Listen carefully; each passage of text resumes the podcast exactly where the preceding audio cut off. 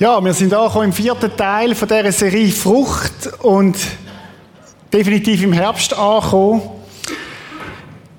Das Thema von der Rebe, das hat mich eigentlich schon seit kleinen Bub begleitet. Ich bin aufgewachsen in einem Winzerdorf, habe euch ein Bild mitgebracht. Das ist Wilchingen im Kanton Schaffhausen und wie ihr seht, ist Kiel noch mitten im Dorf und äh, umgeben von Rebbergen. Ich selber bin aufgewachsen, etwa 200 Meter von einem Rebberg weg und ich habe eigentlich das ganze Thema am Treben schon mit der Muttermilch aufgesogen. Oder das fängt an im Frühling, wenn die Reben bearbeitet werden, im Sommer, wenn man schneiden muss. Habe mein erstes Sackgeld habe ich in der Reben verdient, wo ich einen Sommer lang äh, die überschüssigen Sprösse abschneiden und ich bin da allein, ich weiß es noch, wie es gestern war, allein in diesen Reben gestanden, habe ein kleines Radio bei mir weil ich es total langweilig fand, immer nur die, die Sprösse abschneiden da. Aber, äh, und ich bin später bei jeder Herbstete bin ich dabei gewesen, wenn man geherbstet hat, so heisst es im Kanton Schaffhausen, wenn man die Trauben abgeschnitten hat. Das ist immer der Höhepunkt gewesen vom Jahr.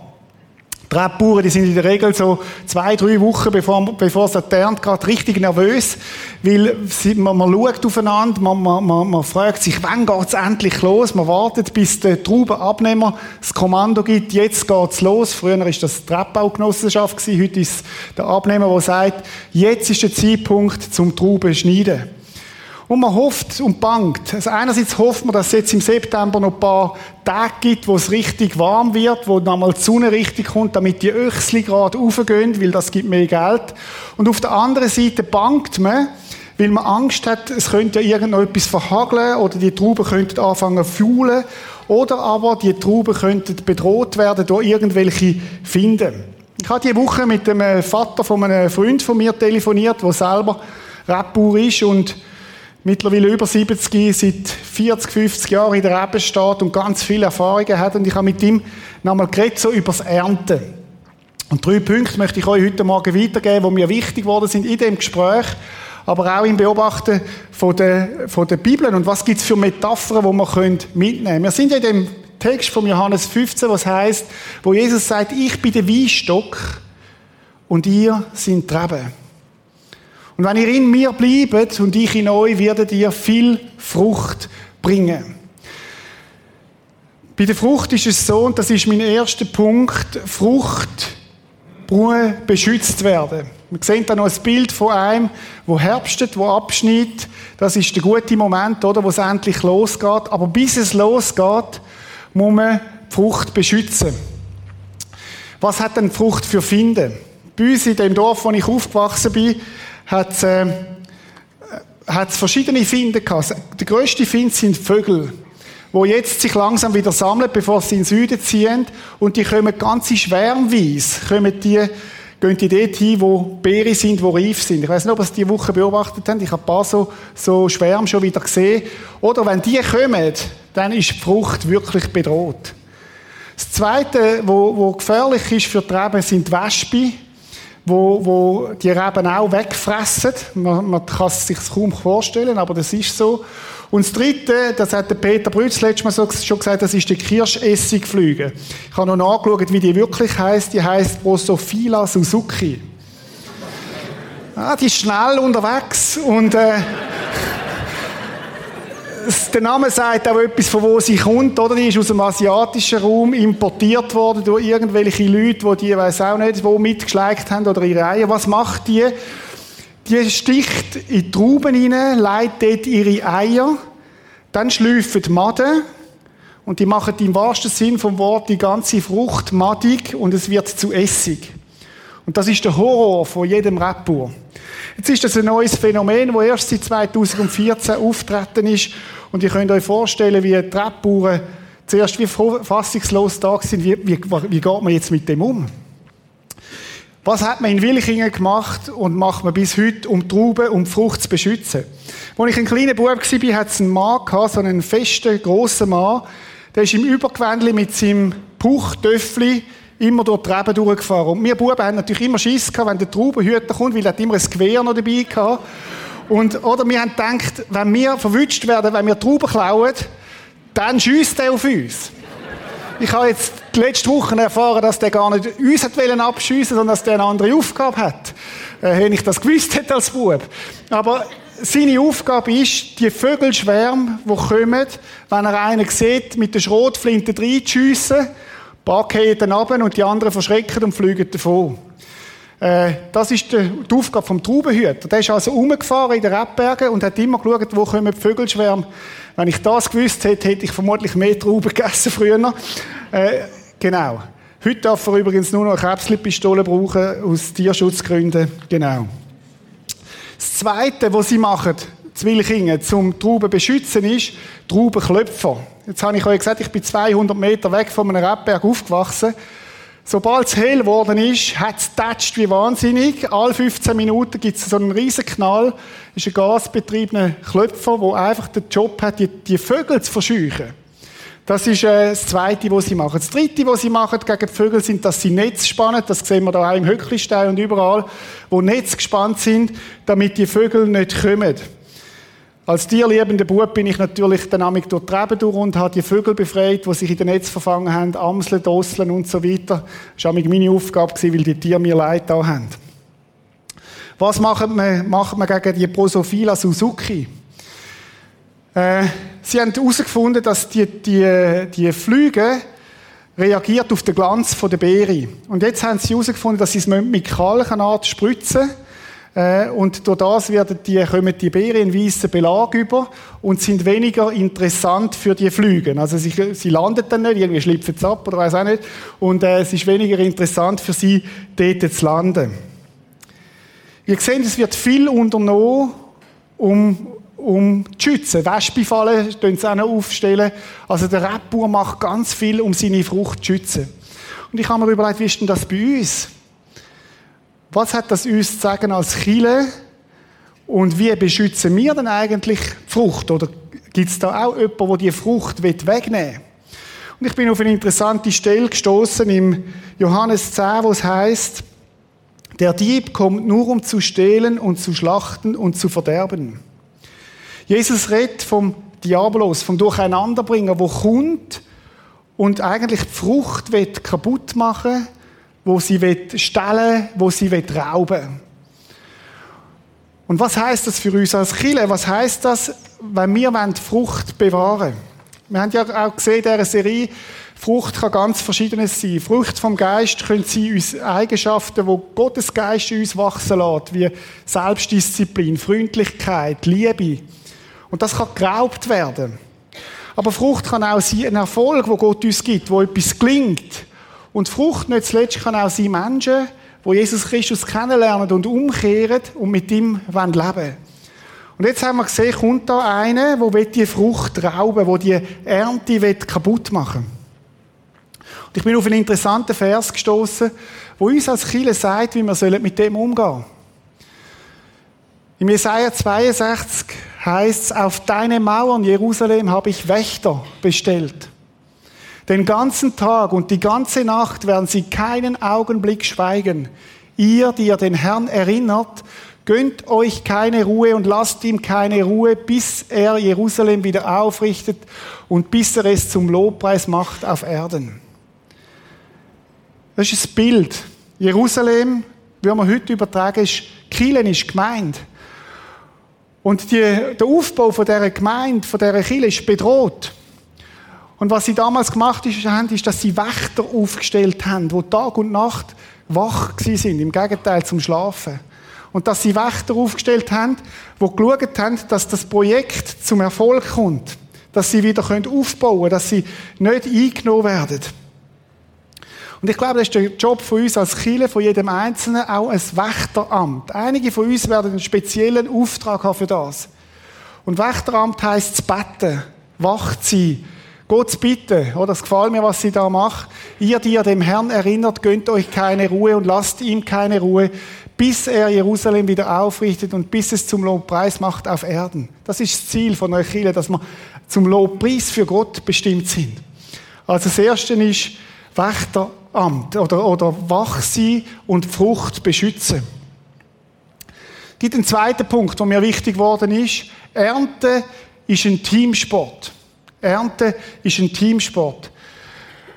Oder immer wenn man erntet, dann hat das etwas zu tun, dass Jesus sagt, hey, ich schicke euch nicht allein in die Ernte, sondern es sind immer mindestens zwei, die dran sind. Wenn wir heute Morgen Menschen taufen, dann sehen wir, wie verschiedene Menschen daran beteiligt sind, dass es überhaupt so weit gekommen ist.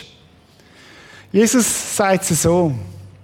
Lukas 10, danach wählte Jesus 72 weitere Jünger aus und schickte sie immer zu zweit in die Städte und Dörfer, die er später selbst aufsuchen wollte. Das war so quasi ein Vorhut. Er sagte zu ihnen, die Ernte ist groß.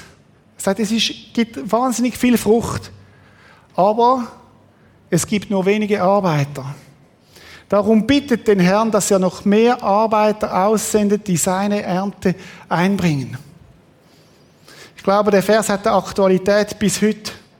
Und es ist interessant, dass Jesus nicht sagt, ich brauche nur einen Ernter und dann ist es da. So wie viele Kirchen funktionieren, dass sie sagen, ja, wir haben ja die eierlegende Wollmilchsau als Pfarrer und wir alle können den, den machen lassen. Sondern Ernte ist ein Teamsport, wo es jeder braucht, wo jeder beteiligt wird.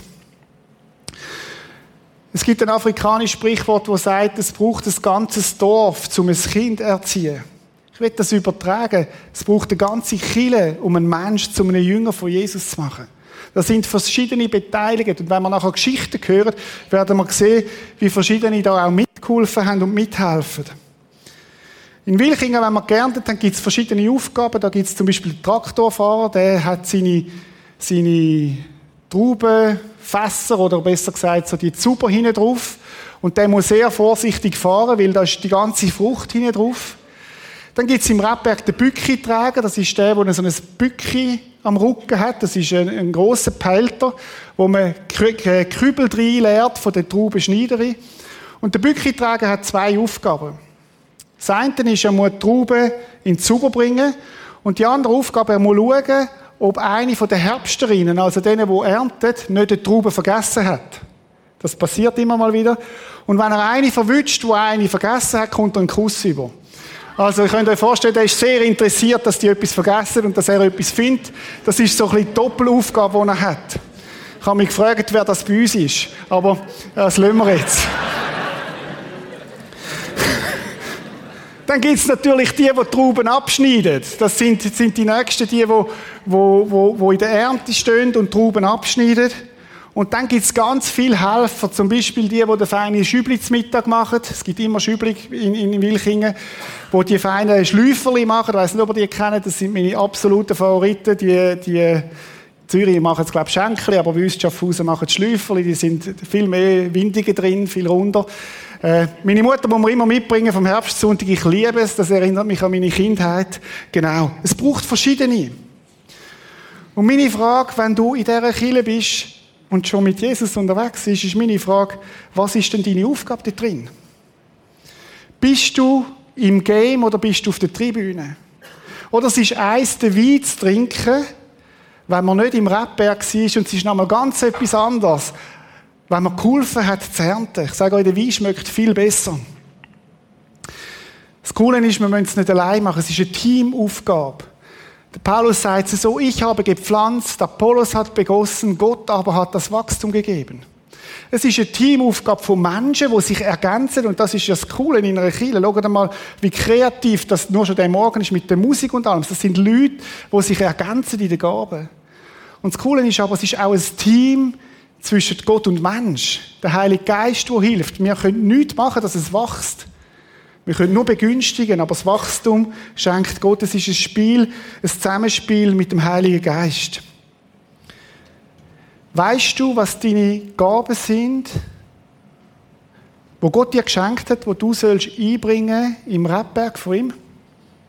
Kennst du deine Talente, deine Gaben, wo Gott dir gegeben hat? Vielleicht bist ja du da und sagst, ich weiß gar nicht, was ich dazu beitragen könnte. Wir starten im November, am 5. November startet ein fünfteiliges Begabungsseminar, wo heißt Du bist begabt. Der René Christen und äh, Peter Brütsch werden das leiten. Hat sich super Material ausgeschafft, äh, wo wir werden dir helfen, deine Gaben zu entdecken. Was ist deine Persönlichkeit? Was sind deine Geistesgaben, wo Gott dir geschenkt hat? Was ist deine, deine Leidenschaft, wo du hast? Und wie kommt das zusammen? Und wie kannst du das gewinnbringend einbringen damit Frucht kann entstehen. Also wenn du nicht weißt, wo deine Gaben sind, melde dich an und komm an das Seminar. Weil Ernte ist ein Teamsport. Teamsport. Wir haben gehabt, Frucht muss beschützt werden. Ernte ist ein Teamsport. Und das Dritte ist, Ernte macht Freude. Und dazu schauen wir uns einen Clip an.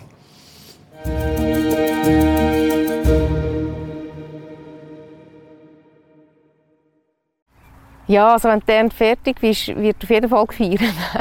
Eben, wir haben ein Jahr lang auf diesem Moment gearbeitet und dann werden eigentlich alle Wimmerinnen und Wimmer, die geholfen haben, werden eingeladen zu einem Krähahnen oder zu einem Wimmendessen. Das Wimmendessen ist für mich eigentlich auch ein Dankesessen ein Danke sagen für all die Leute, die mich das ganze Jahr unterstützt haben. Und jetzt bin ich mal an der Reihe. Jetzt tue ich sie mal bewirten. Jetzt, jetzt dürfen sie zu mir eingeladen werden. Und, und ich versuche, so viel wie möglich selber zu machen und Tischen und reinzubringen und sie bewirten und so. Also dann liegt es also wirklich... Es ist so ein Geben und Nehmen und ein, ein, ein dankbar sein, dass alles gut gelaufen ist. Und ja, ich denke, das Danke sagen ist schon ganz, ganz wichtig für mich in diesem Moment.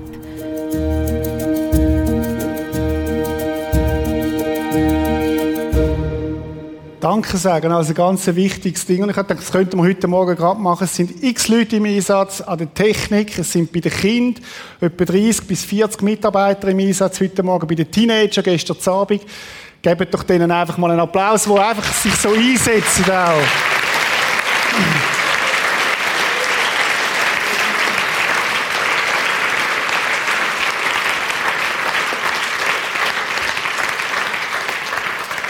Feiern, sich freuen. In Lukas 15 erzählt Jesus eine Geschichte. Und zwar ist er zusammen mit der frommen Elite von der damaligen Zeit, der Pharisäer. Und die hat das ein bisschen gestört, dass Jesus einer war, der Zeit verbracht hat mit Menschen, wo man nicht gerade so den Frommen würde zuordnen. Er hat ist nämlich zusammengesessen mit Leuten, die, die getrunken haben. Er ist zusammengesessen mit Prostituierten. Er hat Zeit verbracht mit Leuten, die eigentlich auch gewusst haben, hey, ich bring's gar nicht immer. Leute wie ich und vielleicht auch du. Und das hat die Pharisäer gestochen. Er hat gesagt, hey, du musst doch mit der Elite zusammen sein. Und Jesus hat gesagt, ich erzähle euch eine Geschichte. Und er erzählt drei Geschichten, wo eigentlich alle drei gleiche Vergleichspunkte haben. Die erste Geschichte, die er erzählt, ist, dass er sagt, es ist ein Hirt der hat 100 Schafe gehabt. Und er ist unterwegs und umgezogen mit diesen Schafen und plötzlich hat er gemerkt, dass ihm ein Schaf fehlt. Ich weiß nicht, was du würdest machen, wenn dir ein Schaf fehlt. Aber er hat sich entschieden, hat eine Entscheidung getroffen und hat gesagt, ich werde meine 99 Schafe werde ich zurücklassen und ich mache mich auf, das eine Schaf, wo verloren ist, zu suchen. Und er ist suchen, hat geschaut, überall, hat gerufen und gemacht. Und dann hat er es gefunden. Hat sich, das Schaf hat sich verlaufen. Vielleicht ist es nicht einmal absichtlich vom Weg abgekommen. Es hat einfach irgendwie den Anschluss gepackt, was auch immer. Vielleicht hat, ist er abgelenkt gewesen, hat irgendwo Gras gefunden, wo er das Gefühl hat, es ist grüner.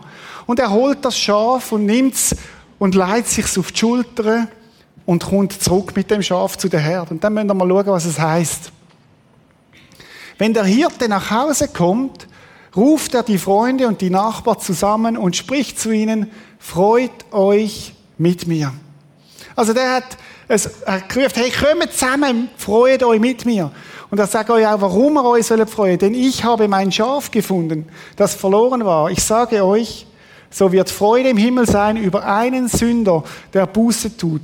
Sünder meint eine, wo der Anschluss verpasst hat, wo das Ziel verfehlt hat, wo ohne Gott gelebt hat. Wo Buß tut, Buß tut, heisst nicht irgendwie, ich muss etwas zahlen, sondern Buß tut, heisst, ich kehre um. Mehr als über 99 Gerechte, die die Buße nicht nötig haben. Freut euch mit mir. Jesus erzählt eine zweite Geschichte. Und in dieser Geschichte erzählt er von einer Frau, die die Hei äh, eine Münze verloren hat, einen Drachme. Das ist etwa das Einkommen von einem Tag. Die Frau hat zehn von diesen Münzen gehabt. Und eine hat sie verloren. Und was machst du, wenn du, wenn du etwas verlierst? Du fängst an suchen. Und sie hat den ganzen Tag gesucht und hat jedes, jeden Teppich gekehrt unter jedem Möbelstück. Sie hat, hat einen großen Aufwand betrieben, um die eine Münze zu finden. Und wo sie sie gefunden hat, ist Folgendes passiert. Wenn sie sie gefunden hat, ruft sie die Freundinnen und Nachbarinnen zusammen und spricht, freut euch mit mir, denn ich habe die Drachme gefunden, die ich verloren hatte. So sage ich, ist Freude vor den Engeln Gottes über einen Sünder, der Buße tut. Freut euch mit mir. Das Wort, das da steht, ist Synchairo. Sich mitfreuen, das hat den Begriff von Gnade drin. Freut euch, wenn einer die Gnade gefunden hat. Das ist eigentlich Mitfreuen, wo, wo gemeint ist. Freut euch, wenn, wenn ich Gnade gefunden habe, dass das, was verloren ist, wieder zurückgekommen ist. Und Jesus erzählt die dritte Geschichte. Das mal sind es weder Schaf noch Münzen, sondern es geht um zwei Söhne. Und da sagt der eine Sohn, hat dem Vater gesagt, Vater, ich will nicht mehr die sein, ich will ausziehen, ich will, ich will äh, ohne dich leben. Gib mir mein Erb und ich will weg von dir. Und er ist weggelaufen von ihm und der Vater hat ihn gehen. Warum? Weil Liebe nie zwingt. Liebe, Liebe lässt immer frei. Liebe sagt nie, du musst da bleiben. Und der jüngere Sohn ist gegangen und er ist, hat sich verlaufen im wahrsten Sinn vom Wort. Er hat sein Vermögen durchgepasst mit Huren und ist am Schluss bei der Säue gelandet. Im Dreck. Und dort ist etwas Interessantes passiert. Am Tiefpunkt von seinem Leben hat er sich an die Stimme von seinem Vater erinnert, wo ihn liebt. Und er hat sich erinnert, dass er es bei seinem Vater ja unheimlich gut gehabt hat. Und er hat einen Entscheid getroffen und hat gesagt, ich gehe zurück mit zu meinem Vater und ich werde ihm sagen, ich will als Knecht bei dir arbeiten. Und jetzt müssen wir schauen, was dann passiert ist. Kommt noch, ich muss noch zuerst fertig erzählen, der Vater, der dann sieht, heimkommt, rennt er ihm entgegen. Das ist im Orient absolut unüblich, dass ein alter Mann rennt. Aber es zeigt etwas von dieser Liebe, von dieser Sehnsucht von Gott nach dir, nach mir wo auf ihn zurennt und ihn umarmt, trotz seinem ganzen Gestank und seinem allem Müll, wo er, wo er auch gelebt hat. Und er sagt, hey, willkommen die komm zurück. Und er leitet ihm neue Kleider an, gibt ihm einen Siegelring als Zeichen, du gehörst zu mir, du bist mein Sohn, neue Schuhe, neue Boden. Und dann sagt Jesus, denn dieser Sohn, mein Sohn, war tot und ist wieder lebendig geworden, war verloren und ist gefunden worden und sie fingen an, fröhlich zu sein. Fröhlich sie, sich freuen mit dem, was da passiert ist. Wir sind aufgerufen, uns mitzufreuen mit dem, wenn, Menschen erzählen, was sie mit Gott erlebt haben. Sind die drei Sachen. Hilf, Frucht zu beschützen, das Gebet. Nimm deinen Platz in der Ernte. Und wenn du nicht weißt, was deine Begabung ist, und wenn du noch nicht drin bist, dann möchte ich dich heute Morgen auffordern, reinzukommen. Wir helfen dir gerne, deinen Platz zu finden, auch in unserer Kirche, wo du mit deinem Talent kannst helfen in dieser Ernte. Und das Dritte, freu dich, freu dich mit. Wir werden heute Morgen Geschichten hören von Menschen, die genau so verloren sind, könnte man sagen. Und wir werden drei Geschichten hören. Und die Frage ist ja manchmal, warum taufen die Erwachsene und wer tun ihr nicht Kind taufen? Es hat eigentlich den einfachen Grund, dass wir in der Bibel nie sehen, dass Kinder getauft worden sind. Sondern was wir in der Bibel sehen, ist immer ein Dreischritt. Menschen hören von dieser Liebe von Gott. Menschen hören das Evangelium. Das ist übrigens frohe Botschaft und nicht Drohbotschaft. Ist eine gute Nachricht, wo Menschen hören, wow, ich habe gehört, der Gott liebt mich. Ich habe gehört, der Gott nimmt mich an, der vergibt mir der fordert nicht von mir, sondern ich komme über. Und zwar bedingungslos bin ich angenommen, bin ich geliebt. Und der zweite Schritt ist, nachdem sie es gehört haben, dass sie das anfangen zu glauben. Glauben heißt nicht nur für wahr halten, sondern Glauben heißt, ich verlasse mich drauf. Ich setze drauf. Und der dritte Schritt ist dann Taufe, also ein äußeren Ausdruck von dem, was sich innerlich vollzogen hat wo du sagst, ich lebe nicht mehr für mich selber, sondern ich will mit dem Gott leben und ich tue es äußerlich festmachen, bezeugen, indem alle Menschen dürfen wissen, ich folge dem Jesus nach. Es ist für mich eine Ehre, dem Jesus nachzufolgen. Ich habe ein Buch gelesen, ich werde nächsten Sonntag vielleicht noch etwas sagen, von den 21 koptischen Christen, die ermordet worden sind von der IS. Und was mich beeindruckt hat, ist, dass jeder von denen ein Kreuz auf seine Hand tätowiert hat, im Wissen, dass sie das könnte ins Leben kosten könnte weil sie Jesus nachfolgen. Und Taufe ist etwas Ähnliches. Es ist ein Bekenntnis. Ich gehöre zu dem Jesus Christus. Und es ist mir so wichtig, dass das alle dürfen wissen. Und darum feiern wir heute Morgen Taufe. Wir werden jetzt vier Geschichten hineinschauen und wir werden hineinhören, was sie mit Jesus erlebt haben und warum sie sich taufen lassen. Marian, komm doch du gerade führen als Erste. Ähm,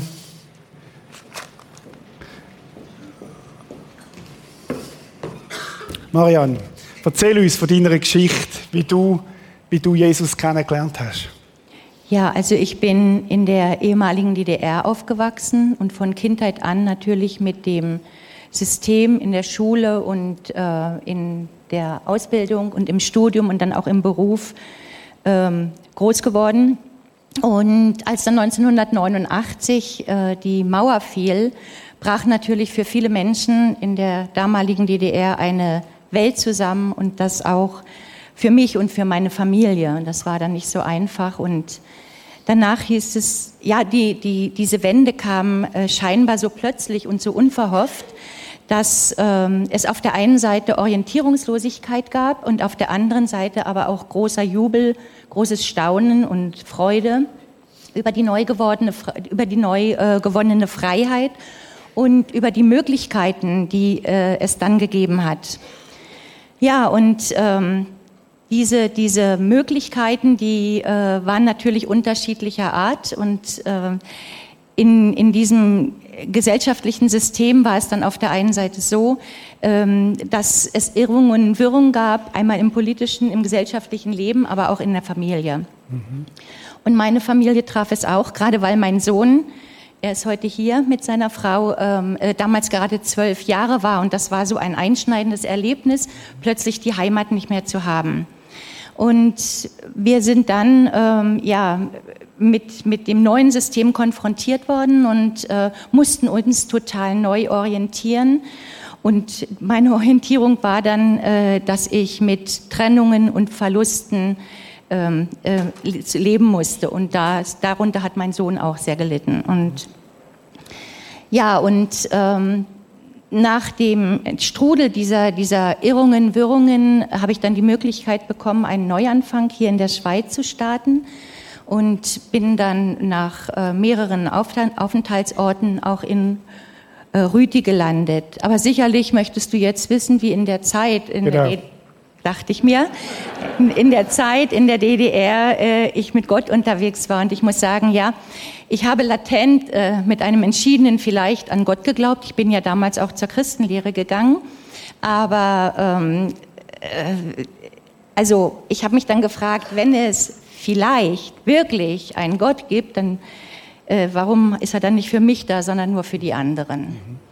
Und mit, diesen, mit, mit diesem äh, Gottesgedanken bin ich natürlich auch in die Schweiz gekommen, klar. Und äh, dann hat es mich irgendwann nach Rüti geweht. Mhm. Und äh, in Rüti lernte ich dann Erika Fischer kennen.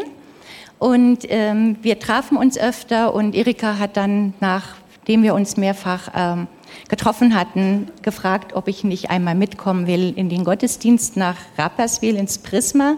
Ja, und ich habe ihr zugesagt und bin dann auch mitgekommen und dafür bin ich dir heute noch und bis in alle Ewigkeit dankbar, Erika. So, und ähm, ja, dann habe ich hier den ersten Gottesdienst erleben dürfen. René Christen hat gepredigt. Das Thema war Zweifel und das hat mich so emotional gepackt, dass äh, ich ja den Gottesdienst über äh, geweint habe. Es war als ob eine Mauer von einem Stausee bricht, Risse bekommt und in diesem Stausee war angesammelt Tränen, Verlust, Trennung, Trauer und all das, was, was ein Mensch auch so erlebt. Ja, und äh, das war so die erste Zäsur in, in meinem neuen Glaubensweg, den ich gegangen bin. Und die zweite und entscheidende Zäsur, das war dann der Alpha-Life-Kurs. Und der Alpha Life Kurs ist ja schon, was mir sehr gefällt, mit Fragen aufgebaut. Und ich hatte in dieser Zeit, als ich dann angefangen habe, hier in die Gottesdienste zu gehen, die Bibel gelesen. Und je mehr ich gelesen habe, desto mehr Fragen hatte ich. Und da kam der Alpha Kurs gerade recht und äh, geduldig wurden dann von dir und auch in den kleinen Gruppen die Fragen, äh, die ich hatte, beantwortet. Versucht. Nein, es, es, es war schon so, sonst würde ich ja heute nicht hier stehen. Ja, und ähm, die, die, ähm, die, die, der Leuchtturm aber, also erstmal bin ich jeden Donnerstag äh, in dieser Zeit sehr, sehr gerne in, in äh, die Stunden gegangen, äh, in den Alpha Life Kurs und habe wohl auch so ziemlich mit Fragen genervt, denke ich manchmal. Nein? Nein, nicht wirklich. Gut. Und, und der Leuchtturm, das war das, äh, ähm, das ein, und das, äh, ja, der Leuchtturm äh, des Alpha Life Kurses, das war ähm, äh, das Weekend in Emerton. Ja.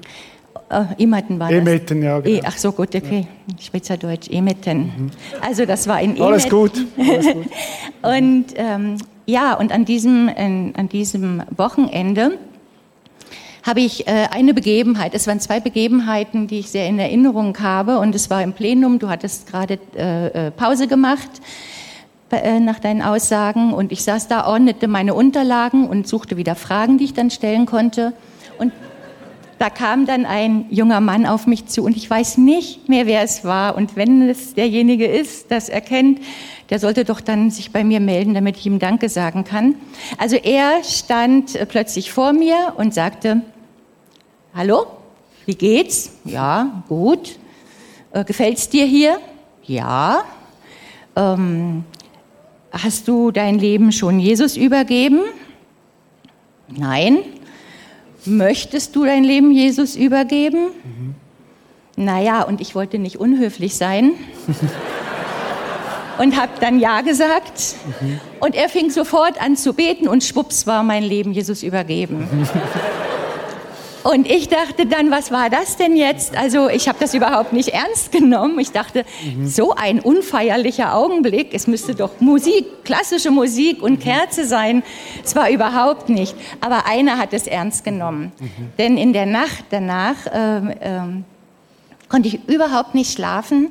Ich war unruhig und ich habe angefangen zu weinen, ja Weinkrämpfe gehabt und die zogen sich dann noch bis zum nächsten Vormittag durch die arme Kleingruppe, die, in die ich dann immer gegangen bin. Ruth, gell, wusstest gar nicht, was du so recht machen solltest, als das Reto zu petzen. Und, und du kamst dann auf mich zu und mhm. äh, äh, hast dann gesagt, wann hast du Zeit äh, zum Sprechen? Also hast mich noch nicht mal gefragt, ob ich überhaupt will. Und mhm. dann sind wir, sind wir gegangen und ähm, ja, und äh, dieser Augenblick war, war wirklich ein, ein einschneidendes Erlebnis, denn dort war alles, was ich angestaut hatte, kam ins Fließen. Ich ging auf die Knie und ähm, konnte, konnte meine Sünden bekennen, die in meinem Leben äh, gewesen sind. Und äh, durch Jesus Christus äh, und dank Jesus Christus und durch dich habe ich dann dort äh, Vergebung erfahren. Und das war das Erlebnis, den mein weiteren Glaubensweg dann, äh, das meinen weiteren Glaubensweg dann bestimmt hat. Heute lässt du dich taufen. Warum? Danke.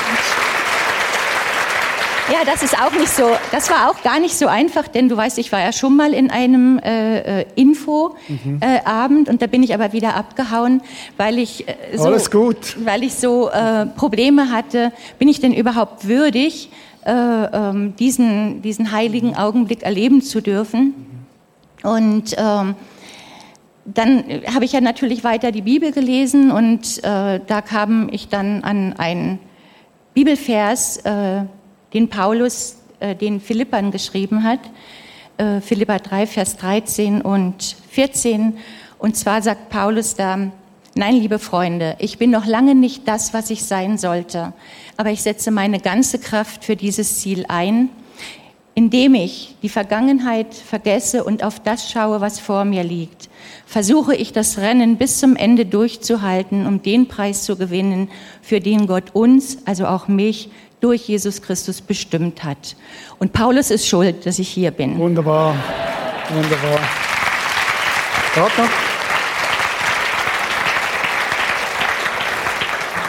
Danke, Marianne. Wir möchten dir einen Vers mitgeben. Doch der Herr hat zu mir gesagt, meine Gnade ist alles, was du brauchst. Denn meine Kraft kommt gerade in der Schwachheit zur vollen Auswirkung. Daher will ich nun mit größter Freude und mehr als alles andere meine Schwachheit rühmen, weil dann die Kraft von Christus in mir wohnt. Das ist für dich. Hm? Danke. Bitte. Merci vielmals. Lorena, komm doch rüber. Danke auch der Erika für das, was du investiert hast, wunderbar. Lorena, deine Geschichte, wie kommt es, dass du dich möchtest taufen lassen? Eine wahnsinnig langweilige Geschichte. Ich bin äh, christlich aufgewachsen. Das ist nicht langweilig, hey, hallo. ist mir also in die Wiege gelegt worden. Ich habe das ähm, also schon mein Leben lang daran geglaubt und dann nie wirklich daran zweifelt. Ähm, aber trotzdem, jedes Mal, als ich gefragt wurde, bin, warum bist du Christ, habe ich keine bessere Antwort parat als ich bin so erzogen worden. aber das ist jetzt nicht wahnsinnig überzeugend. Und da hat mir wie so ein das gefällt, ja, wieso glaube ich überhaupt daran. Ich bin also immer ein mit einem Fuß im Glauben gestanden und mit dem anderen irgendwo sonst im Leben. Und ähm, ist eigentlich auch gut gelaufen für mich, sehr lang, bis ich dann ähm, auch an die Uni gekommen bin, äh, angefangen zu arbeiten, ein bisschen selbstständiger geworden bin. Und dann habe ich auch gemerkt, hm, ist ein bisschen happig. Und ähm, letztes Semester ist dann so weit gekommen, dass ich äh, vor der Prüfungsphase krank geworden bin und nicht wirklich die Leistung können bringen konnte, die ich gebraucht hätte, um diese Prüfungen zu bestehen. Es ist mir äh, dann auch psychisch recht schlecht gegangen, weil ich mega unter Druck gestanden bin und dort habe ich dann wirklich gemerkt, oh, ich brauche irgendeine neue Perspektive und das hat mir dann äh, in Kanada, wo wir dann waren in den Ferien, ähm, habe ich dann auch überkommen, überkommen, ist mir regelrecht um die Ohren geschlagen worden von den Kanadiern dort, die recht offen sind mit dem Glauben.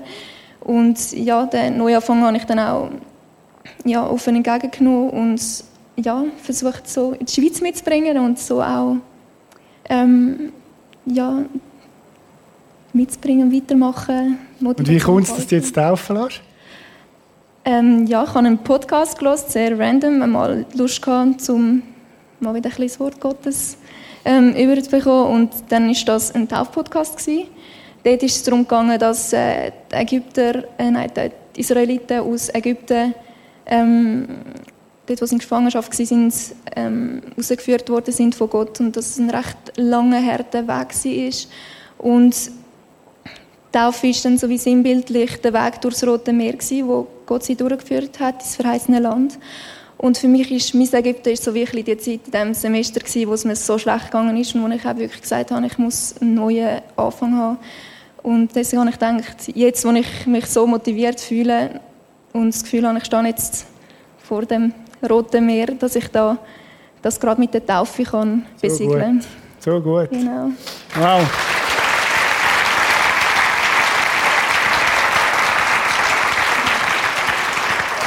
Es wird manchmal gesagt, es geht vielen so wie dir, das ist ja unspektakulär.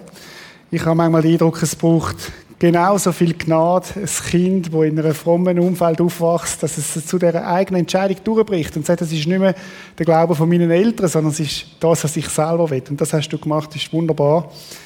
Ich möchte dir den Vers mitgeben aus Johannes 15, Lorena.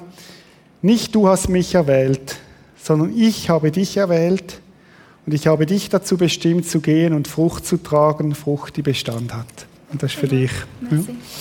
Wunderbar. Robert, komm doch. Genau. Robert, da bist du gerade gesucht. Genau. Ja, genau. Robert ist einer von unseren Musikern. Äh, genau. Und was beim Robert speziell ist, was viele nicht wissen, wo der Robert frisch bei uns in die Kirche kam, ist, hat er gesagt, Reto, wo, wo, wo braucht er Hilfe? Und in der Ernte. Und ich habe gesagt, ja, uns fehlt ein Gitarrist. Und er hat gesagt, ich kann zwar keine Gitarre spielen, aber ich kann es ja lernen. Und er hat gelernt Gitarre spielen und spielt da in der Band, oder?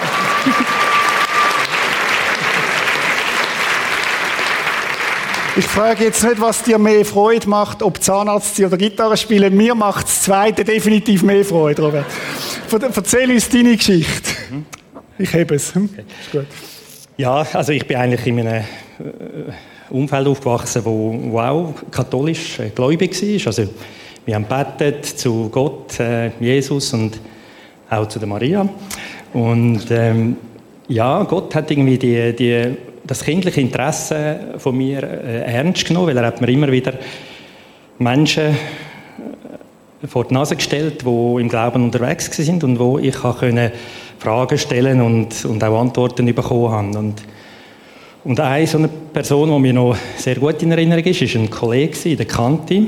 Ähm, ja, Dieter Ober hat er geheißen, nichts Besonderes, aber... Ähm, ist fast wie Meier, oder? Ja, genau, genau. Aber in dieser, in dieser ah, ja, Adoleszenz, wo man da irgendwie den Sinn vom Leben hinterfragt, habe ich mit ihm riesige Diskussionen, gute Diskussionen gehabt und er hat, er hat mir können Antworten liefern auf meine Fragen.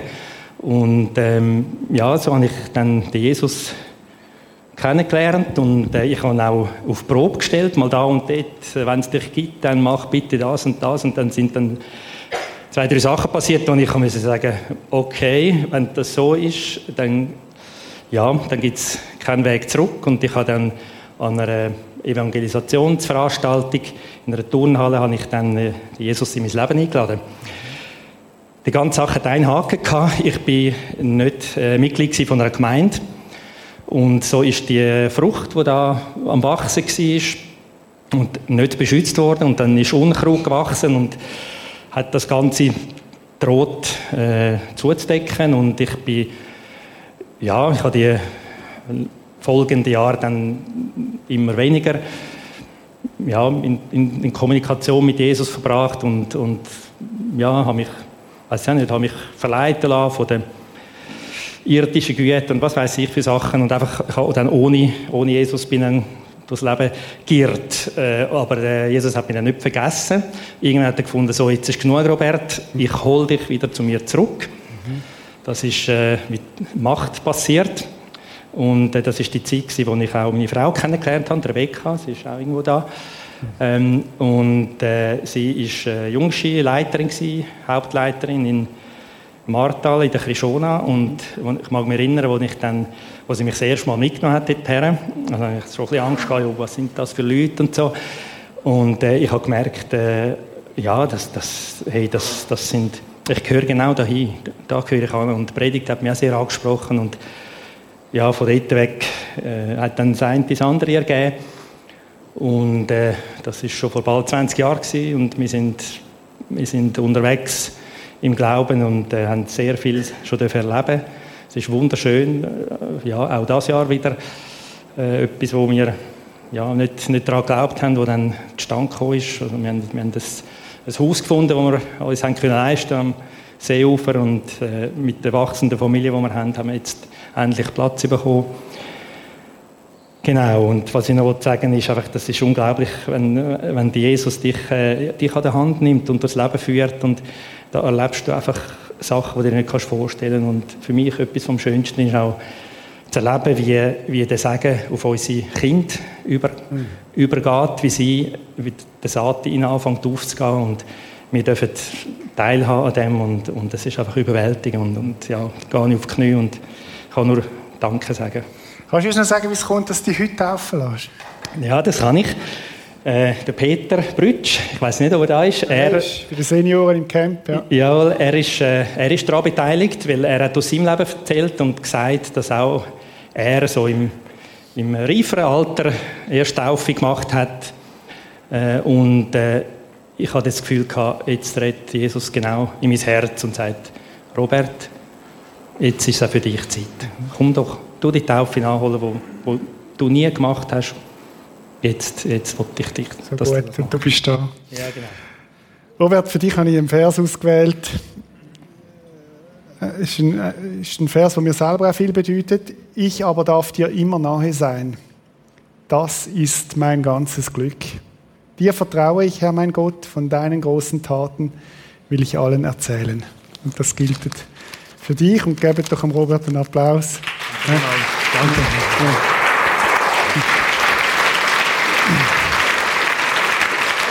Clarisse, komm doch du noch führen. Spannend, oder? So Geschichten. Jede Geschichte ist anders, ist individuell. Bei jeder Geschichte hat es verschiedene Menschen, die beteiligt sind, auch bei deiner. Clarice, erzähl uns von deiner Geschichte. Also ich bin auch katholisch aufgewachsen. Ähm, ich habe eigentlich immer an Gott geglaubt. Es ist bei mir nie wirklich ein Zweifel gehabt, dass es Gott gibt. Aber ich habe nicht äh, wirklich eine Beziehung zu Gott. Für mich ist Gott etwas gesehen, was passiert nach dem Tod. Dann hat man das letzte Urteil und dann wird eigentlich Gott erst relevant. Ähm, ja, und so bin ich eigentlich durchs Leben. Ich bin sehr eine zielstrebige Person, äh, habe einen anspruchsvollen Job, also ich gebe mir das Ziel, mache einen Actionplan und dann gehe ich mit dem durch und dann meistens im Leben hat es auch also lange Zeit geklappt. Ähm, meine erste wirkliche Begegnung mit Gott war ungefähr vor 20 Jahren. Ich war hier in Zürich, habe das Anwaltspraktikum gemacht und mein Lebensmotto war Work hard, play harder. Mhm. Also viel geschafft, noch viel im Ausgang gesehen, wirklich sehr viel Spaß gehabt, 25 gesehen so. Und ich bin dann plötzlich erkrankt. Ich hatte Legionärskrankheit verwünscht, ähm, bin dann auch zehn Tage im Koma gewesen okay. und hatte dann dort ein Nahtoderlebnis gehabt. Und ich wirklich so eine Wärme, so eine Liebe, so eine Ruhe gespürt habe und ich gewusst habe, aha, der Tod ist eigentlich viel schöner als das Leben. Hm. Ähm, aber doch, damals habe ich mich entschieden, ich will noch mal ins Leben gehen. Genau, äh, anders. Mhm. Und dann habe ich mich entschieden, gut, ich muss weg. Ich muss jemand anders, wo ich mich selber finden kann. Mhm. Und ich bin ausgewandert und auf China. Mhm. Ähm, auch nicht unbedingt da, wo man Gott findet. Mhm. Und ich war dann neun Jahre in, in China gewesen, dort gelebt, habe dort meinen Mann kennengelernt, Arno, er ist Franzose. Ähm, mhm. Und ja, dort auch viel geschafft, viel erlebt. Ähm, etwas, was ich von dort auch mitgenommen habe, ist, ich habe wirklich gesehen, was es einem Volk antut, wenn man an nichts glaubt, außer an Geld und sozialen Aufstieg. Mhm. Und ich habe dann gefunden, nein, das will ich nicht für meine Kinder. Mhm. Ähm, und ich habe in der Zeit in China mehrmals die Gelegenheit gehabt, mich Gott anzunähern. Also hat vielmals geklopft an der Tür, wie man so sagt, aber irgendwie ich nie wirklich zulassen. Aber doch unbewusst immer so Schritte gemacht. Mhm. Ähm, vor fünf Jahren bin ich zurück in die Schweiz mit meinem Mann. Äh, wir haben dann auch Kinder bekommen, Karl und Elise. Und mein Mann ist es nicht so gut gegangen, er findet die Schweiz nicht so toll, obwohl es eines der schönsten Länder auf der Welt ist, aber das sehen nicht alle Leute so. Du müsst vielleicht in die Weltschweiz zügeln, oder? das haben wir zuerst gesehen, wir sind zuerst vier Jahre in Fribourg gesehen und vor anderthalb Jahren auf Zürich gekommen. Und eben beruflich ist es ihm nicht gut gegangen, Kleinkinderphase. Und im ersten Mal in meinem Leben wirklich hat es so gerüttelt, wo ich gemerkt habe, aha, Ziel setzen und Actionplan geht hier nicht. Mhm. Ähm, und ich habe dann jemanden kennengelernt, beruflich, der ist heute da, das ist der Rinaldo, und da in die Gemeinde, ähm, zufällig. Wir haben ein Gespräch gehabt und er hat mich wirklich fasziniert. Also er hat so eine Menschenliebe, so ein Interesse gezeigt für mein Leben, für mein Projekt. Da habe ich gefunden, irgendetwas stimmt da nicht. Mhm. Und dann bin ich dann auf dem, auf dem Grund und habe gegoogelt und äh, durch das Googlen habe ich eine Predigt von ihm gesehen, hier im Prisma, und dann habe ich angefangen, äh, ein bisschen hören, die Predigten, und habe gefunden, hey, das ist genau das, was ich schon, schon lange suche. Und dann ist wieder mal so eine, Krise gekommen mit meinem Mann. Wirklich sind wir eine ganz tief gesehen in meiner, in meiner Ehe. Und ähm, da bin ich einfach auf Knie und habe gesagt, Gott, das kann ich nicht. Mhm. Da brauche ich wirklich dich. Und ich tue dich meine Ehe anvertrauen. Und ich bitte dich auch über meinen Mann, weil ich kann das selber nicht. Mhm. Und das war dann der Anfang. Gewesen. Ich bin dann auch ins Prisma gekommen. Ähm, zum ersten Mal zum Muttertag letztes Jahr. Mhm. Hatte ich dann auch kontaktiert. Und dann haben wir einfach so am Nachmittag ganz bescheiden, ohne nichts gebettet. Und dann habe ich mein Leben Gott übergeben. Mhm.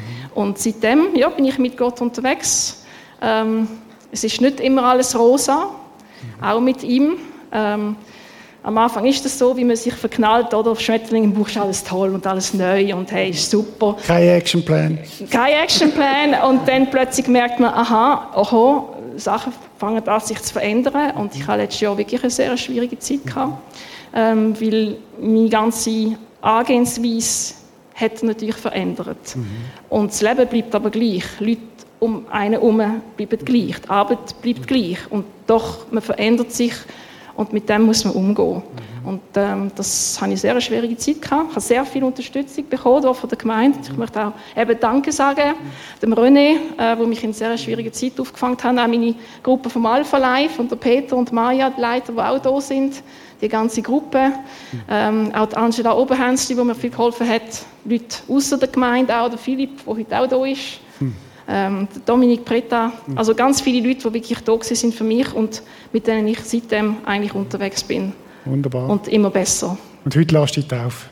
Heute lasse ich mich taufen. Das ist für mich eine, ähm, eine schwierige Entscheidung gewesen, weil ich bin eben katholisch aufgewachsen. Meine Eltern sind katholisch. Ich bin tauft. Ich bin habe erste Kommunion gemacht, ich bin gefirmt, ich habe christlich-katholisch geheiratet und dann habe ich schon gefragt, hey, muss ich mich jetzt wirklich taufen?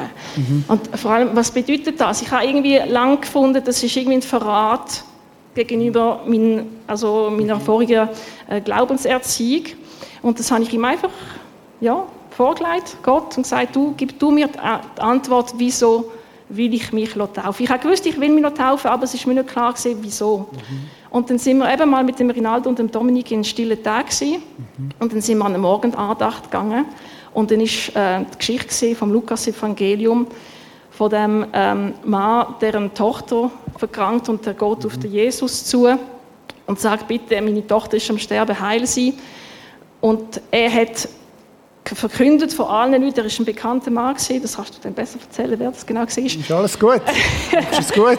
und, ähm, aber er hat nicht wirklich geglaubt, mhm. oder? Und der, der, Jesus hat ihn ein bisschen getestet, um zu schauen, glaubst du wirklich? Und dann hat es in der gleichen Geschichte auch die Frau gehabt, die starke Blutungen hatte und Jesus von hinten so berührt hat. Mhm. Und bei ihr ist es gesehen, sie hat geglaubt, mhm. aber sie hat nicht wollen, dass man es sieht. Mhm. Und Jesus hat sich umgedreht und gesagt, wer hat mich da berührt? Und er hat sie gezwungen, in die Öffentlichkeit zu gehen. Mhm. Und aus dieser Geschichte ist bei mir die Einleuchtung hineingekommen, Glaube und Bekenntnis kommt, gehört zusammen. Und der Glaube habe ich seit einem Jahr jetzt dabei und es hat noch Bekenntnis gefehlt und die so kommt gut, so gut. Genau.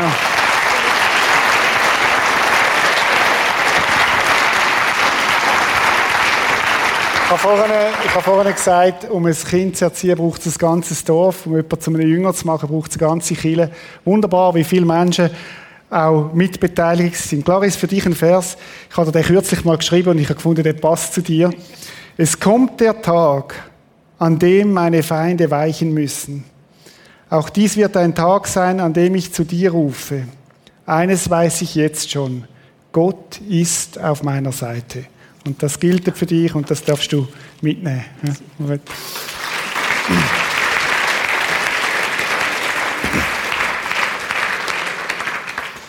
Ich weiß nicht, wie es dir geht, wenn du die Geschichte hörst. Vielleicht ist das alles neu für dich und du denkst, wow, was, wow, das ist ja eine Welt, die kenne ich gar nicht. Was geht da ab? Äh, was hat das auf sich? Und vielleicht fragst du dich auch selber, ja, wenn ich jetzt da sitze und den Jesus Christus nicht persönlich kenne, was muss ich dann machen, um den kennenzulernen? Was ist denn, wie, wie, wie kann ich denn den Jesus kennenlernen? Wir merken, jede Geschichte ist anders, weil Gott, wie wir Menschen so individuell sind und jeder von uns ist anders, aber Gott geht jedem nach. Im Römerbrief ist der Brief, den Paulus geschrieben hat, Christ in Rom, sagt er folgendes. Denn wenn du mit deinem Mund bekennst, Jesus ist der Herr. Und wenn du vom ganzen Herzen glaubst, dass Gott ihn von den Toten auferweckt hat, dann wirst du gerettet werden. Oder es ist gar nicht schwierig. Es ist nicht etwas, wo du zuerst musst, weiss ich, wie zehn Punkte erfüllen und alles richtig machen, sondern wo du darfst zu Jesus kommen, so wie du bist. Vielleicht bist du in einer schwierigen Situation. Vielleicht in einer total herausfordernden Situation. Vielleicht geht es dir gut. Und du sagst aber, hey, die Dimension, die kenne ich nicht in meinem Leben, ich möchte Jesus kennenlernen. Und dann kannst du dort, wo du bist, sagen, Jesus, ich möchte mich zu dir bekennen. Und ich möchte mit meinem Herzen Schritt gehen, dass ich an dich glaube. Wir haben da hinten nachher ein Gebet, wo Leute da sind, im Kino vorne, an der Bühne, wo gern parat sind, mit dir zu beten. So wie ich es unspektakulär gemacht habe mit der Clarisse, die bei mir ins Büro kam und wir haben miteinander betet und sie hat Jesus ihr Leben aufgenommen. So kannst du heute Morgen Jesus einladen in dein Leben. Es sind Leute da, die gerne mit dir beten. Vielleicht ist es heute Morgen kein Zufall, dass du da bist und sagst, ich bin eigentlich als Gast für Adelore in ihrer Taufe dabei zu sein oder als Gast, um beim Robert dabei zu sein oder, oder sowieso als Gast. Vielleicht ist das dran heute Morgen. Es ist eine Einladung von Gott. Es ist nicht etwas, wo er dich drängt, sondern wo er dich einlädt. Das ist ein Unterschied. Vielleicht sagst du aber, oh, das ist mir zu steil. Dann habe ich für dich eine Möglichkeit, ich möchte nochmal auf den Alpha Live Kurs hinweisen. Vielleicht ist es daran, dass du Gott einmal in deinem Leben eine faire Chance gibst von acht Übungen und einem Wochenende, wo du sagst, also Gott, ich, bin nicht sicher, ob es dich gibt. Ich bin nicht sicher, ob das, was die erzählen, das ist vielleicht für dich richtig, aber ich weiß nicht, ob es für mich auch ist. Dann möchte ich dich herausfordern, einmal in deinem Leben Gott eine faire Chance zu geben. Komm an den erste Abend, das ist ein Schnupperabend, wo man reinschauen kann, ist am 19. September. Das Thema ist dort Christsein, langweilig, unwahr, bedeutungslos. Wir werden, ich werde selber ein Referat halten, um miteinander zu Nachtessen. Ich werde euch den Alpha-Kurs vorstellen dort. Melde dich an für den Abend. Und sag, okay, ich komme mal den ersten Abend und schau, ob das etwas für mich könnte sein. Oder du meldest dich ab für den ganzen Kurs an und sag, okay, so fair bin ich, dass ich Gott einmal in meinem Leben eine faire Chance gebe. Und sag, wenn es dich wirklich gibt, dann will ich schauen, ob ich dich kennenlernen kann. Ich lade dich ein dazu. Äh, Robert, wir können so, dass, ich, dass wir in die Kamera schauen. Ich freue mich sehr, dass du dich heute taufen lässt. Ähm, das ist. Das ist ein besonderer Moment, glaube ich, auch für dein Leben. Ich möchte das auch nochmal sagen, ich habe mich sehr gefreut, wenn ich sehe deine Leidenschaft auch für das Reich Gottes, wo du kommst und sagst, hey, was braucht es in diesem Rebberg? Kannst du mir sagen und ich werde mich dort einbringen. Und ich finde es mega toll, wie du Gitarre spielst und Gott lobst mit dem. Und wir möchten dich jetzt taufen. Und taufen heißt nochmal, das ist auch ein Zuspruch von Gott drin, wo er sagt, hey, du gehörst zu mir und du sollst nie mehr vergessen, dass ich dich liebe über alles. Und dass du darfst in meiner Nähe bleiben, dein Leben lang. Das soll deine Freude sein. Und so möchte ich dich taufen im Namen vom Vater, der dich liebt, im Namen vom Sohn Jesus Christus, der für dich gestorben ist, und im Namen vom Heiligen Geist, der in dir lebt und dich führt und leitet. Amen.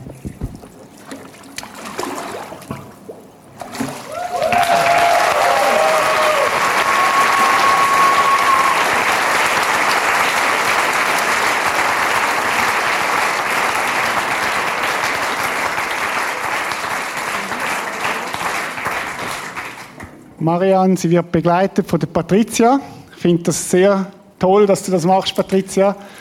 Es ist ja so, dass Taufen ist nicht an ein Amt gebunden, sondern wer darf denn taufen? Menschen, die Jesus nachfolgen und seine Jünger sind, dürfen taufen und Patricia ist eine Freundin von dir und darum hilft sie mit, gell? Genau. Genau, das ist wunderbar. Marianne, wir freuen uns, dass wir dich taufen dürfen. Und es ist ein Bekenntnis nicht nur von dir zu Gott, sondern vor allem auch von Gott zu dir. Dass er sagt, du gehörst in meine Familie hinein, du gehörst dazu und du bist würdig, wie ich dich würdig gemacht habe. Und so taufen wir dich, können wir das so genau, im Namen vom Vater, wo dich liebt, im Namen vom Sohn Jesus Christus und im Namen vom Heiligen Geist, wo in dir lebt. Amen.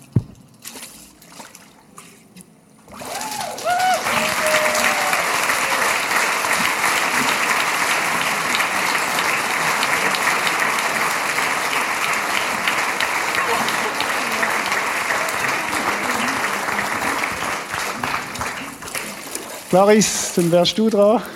Genau.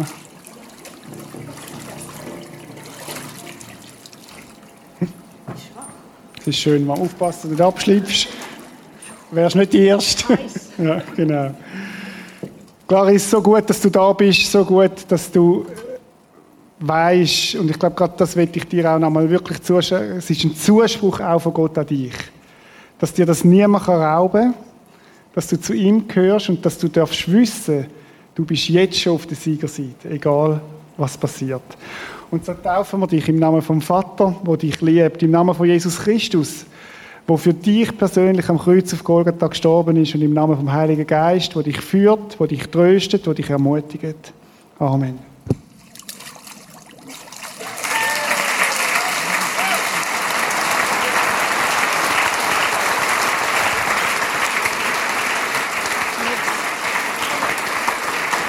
Und Lorena wird tauft von ihrer Schwester und vom Roni, ihrem Schwager, kommt doch rein. Du mir auch noch was dir? Roni, willst du das Mikrofon? Einfach nicht. Ja, nicht. Okay. Soll ich Platz wechseln? Ich weiß auch noch nicht. Gut. Grosser Moment. ja, ich mache es kurz. Lorena, ich habe mega Freude an dir und Gott auch. Und weil du ja gesagt hast zu ihm, taufen wir dich jetzt im Namen vom Vater, vom Sohn und vom Heiligen Geist.